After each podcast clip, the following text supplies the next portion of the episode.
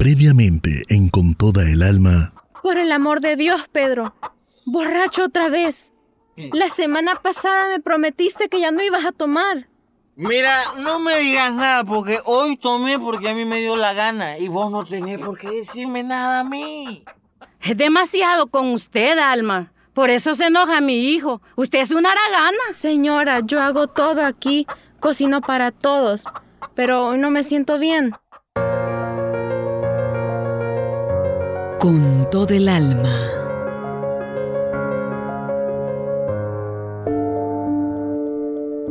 Alma finalmente consiguió la fuerza necesaria para levantarse y alistarse para ir a la clínica. El médico le indicó hacerse algunos exámenes. Pasados un par de días, el doctor citó nuevamente a Alma.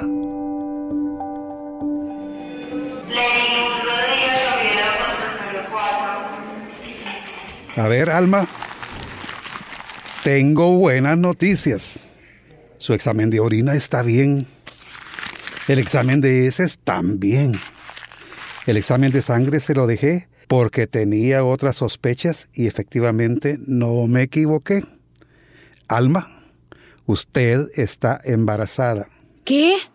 ¿Yo embarazada? Usted no estaba bajo ningún método de planificación familiar. No, pero mi pareja me decía que tenía cuidado. Esto no funciona así. Existen diferentes métodos para planificar una familia, para saber en qué momento y cuántos hijos se tendrán. Esto es algo que se debe hablar con la pareja. Acá en la clínica hay información de eso. Bueno, gracias doctor. No sé qué más decirle. ¿Y qué hago ahora? Lo que sigue hoy es que se ponga en control en la clínica. Le voy a dejar la cita para mañana a las 8 a.m. Gracias, doctor. Alma no sabía ni cómo empezar a digerir esta noticia. Sin embargo, por arte de la naturaleza o por gracia divina, algo había cambiado en ella. Casi de inmediato sintió en lo más profundo de su ser una esperanza. Algo dentro de sí que le hacía sentir que la vida valía la pena, que había algo más que sufrimiento en la vida. Regresó a casa y en todo el camino iba pensando en cómo le diría a Pedro la noticia. Esperaba llegar y no encontrarlo borracho. Finalmente llegó y como lo esperaba, Pedro estaba sobrio. Por fin aparece vos. ¿De dónde venís? No me había sentido bien y hoy fui al doctor a ver qué me decían los exámenes que, que me hicieron. ¿Y? ¿Qué te dijeron? Pedro, vamos a ser papás. Estoy embarazada. ¿Qué? No está bromeando. ¿De, ¿De, verdad estás embarazada? ¿Estás segura? Sí, Pedro. ¿Cómo voy a bromear con algo así? Vamos a ser papás. No puedo creerlo. Gracias a Dios. Vamos a tener un hijo. Mira, te prometo que vamos a salir adelante. Te prometo, te prometo que ya no voy a volver a tomar. Voy a empezar a trabajar duro para que tengamos todo lo que nuestro hijo necesite. Pedro estaba genuinamente feliz con la noticia. La idea de tener un hijo lo llenó de alegría y esperanza. De inmediato sintió una fuerza que lo hizo querer ser mejor persona para su familia. Alma estaba feliz al ver la reacción de Pedro. Finalmente sintió que su vida tenía sentido y que todo iba a mejorar, que por fin tendría la familia que nunca tuvo. Hijo, qué alegría. Voy a ser abuela. Gracias a Dios. Ay, sí, mamá. Su primer nieto.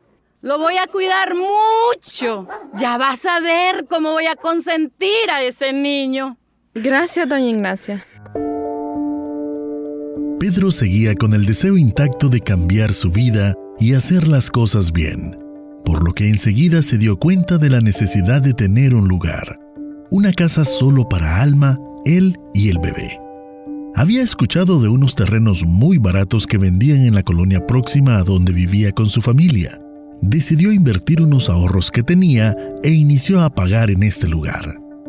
Se mudaron a una humilde casa, de paredes de lámina y piso de tierra. Iniciaban una nueva aventura juntos.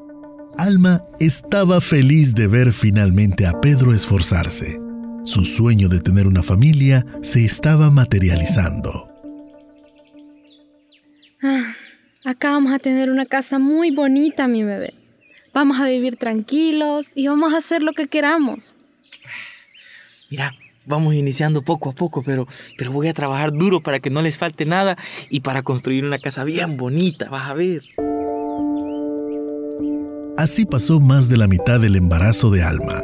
Vivían en aparente paz y calma hasta que los demonios de Pedro aparecieron nuevamente y lo llevaron a los lugares más oscuros de su mente. Acababa de terminar de trabajar en una construcción en donde le habían pagado muy bien. Tenía una buena cantidad de dinero. No supo qué hacer y se emborrachó una vez más. ¡Alma! ¡Alma, ya vine! ¡Abrime la puerta, por favor! No, te vas a quedar afuera. No quiero que ningún borracho entre a mi casa. Te estoy diciendo que me abra, hombre. Si no me abrís en un minuto voy a botar esta puerta y entonces ahí sí vas a ver cómo te va a ir. No voy a abrir. Andate a la casa de tu mamá. ¿Cómo que no vas a abrir? Te dije que por las buenas me abrieras. Te lo advertí. Así que ahora ya vas a ver lo que te va a pasar por no hacerme caso. ¡Ah! ¡Ya, Pedro! ¡Vas a lastimar al bebé! ¡Por favor, cálmate! Ahora sí va. sí. Perdóname. Ahora sí va. Es que yo te hablo por las buenas y vos no entendés. Pedro, por favor, por favor, Pedro. Por favor. Ajá.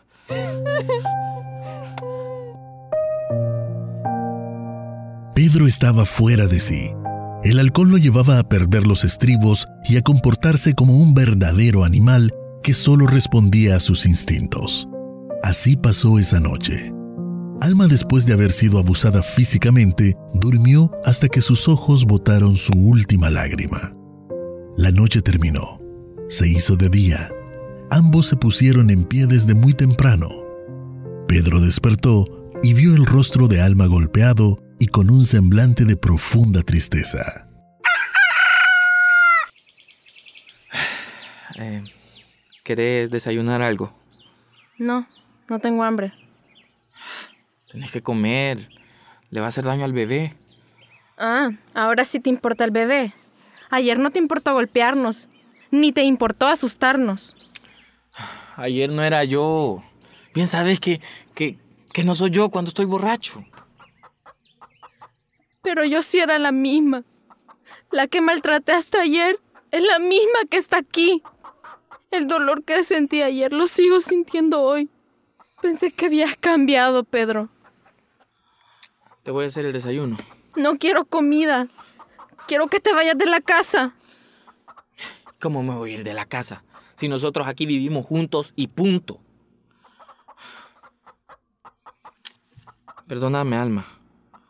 Yo no sabía lo que hacía anoche. Perdóname, mira, esa fue la última vez que tomé. Ya no voy a tomar. Ayer me invitaron y no me di cuenta cuando ya estaba borracho. Ya no quiero seguir como antes. No sirve de nada que nos hayamos salido de donde tu mamá. Se suponía que aquí estaría tranquila. Prométeme que ya no vas a volver a tomar ni a golpearme. Lo prometo, mi amor, mira, te lo prometo, ya no lo voy a volver a hacer. Esto era mentira. El ciclo iniciaba nuevamente. Las promesas, el periodo de luna de miel, la tensión y la violencia. Así continuó el embarazo de Alma, hasta que llegó el día en que conoció al primer amor de su vida.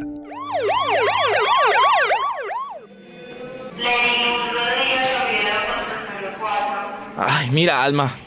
Mejor me voy a regresar a la casa porque ya estoy cansado. De todas maneras, a saber hasta qué hora van a hacer el bebé.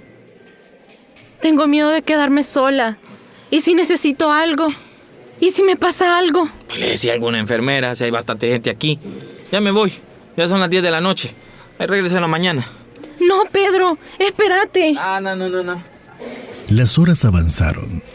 Llegó la madrugada. Eran las 3 específicamente cuando el parto inició. Míreme, míreme. Dios Va a respirar mío. profundo y hacer fuerza. Tengo miedo. Cuídanos a mí, a mi bebé. Cuando yo le indique va a ser fuerza. Uno, dos, tres, ahora.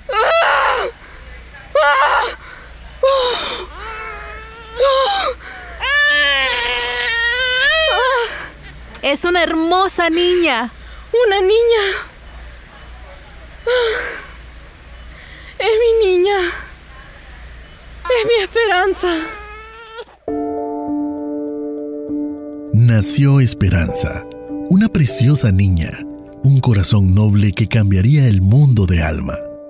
Desde el momento en que la tuvo en sus brazos, se convirtió en una mujer más fuerte y con más deseos de cambiar su vida de dolor por una llena de amor. Los años avanzaron. Entre penas y alegrías, la vida seguía su curso. Esperanza crecía con carencias, pero con mucho amor de su mamá. No se puede decir lo mismo de Pedro, a quien su adicción al alcohol le robó mucho tiempo con su hija y la condenó a vivir sus primeras penas al verlo borracho agredir a su mamá. Cuando Esperanza tenía cinco años, ocurrió otro evento importante. Ella se convirtió en hermana mayor. Nació su hermano Antonio, el otro amor de alma y por quien se vuelve una guerrera para protegerlo. Ya, mi bebé. Acá está mamá. Ya no llores. Acá estoy yo. Qué lindo sos, mi niño. Ya puedo imaginarte cuando estés grande. ¿Qué quieres ser? ¿Quieres ser doctor? Así curarías a tu mamá cuando esté viejita. ¿O quieres ser arquitecto? Así construís una casa bonita, con piso que brille, para que caminemos descalzos, para que nos tiremos y juguemos. Mami, ni siquiera te entiende. Pero yo también quiero jugar en el suelo. Alma siempre tuvo un cuidado especial por Antonio porque fue el que más sufría los abusos de su padre desde muy pequeño. Este cuidado especial surgía del miedo de que su niño se convirtiera en un hombre triste, violento y alcohólico igual que Pedro. En el fondo Alma no temía a su esposo, sentía lástima por él. Después de todo, Pedro fue un niño que necesitó ser más amado.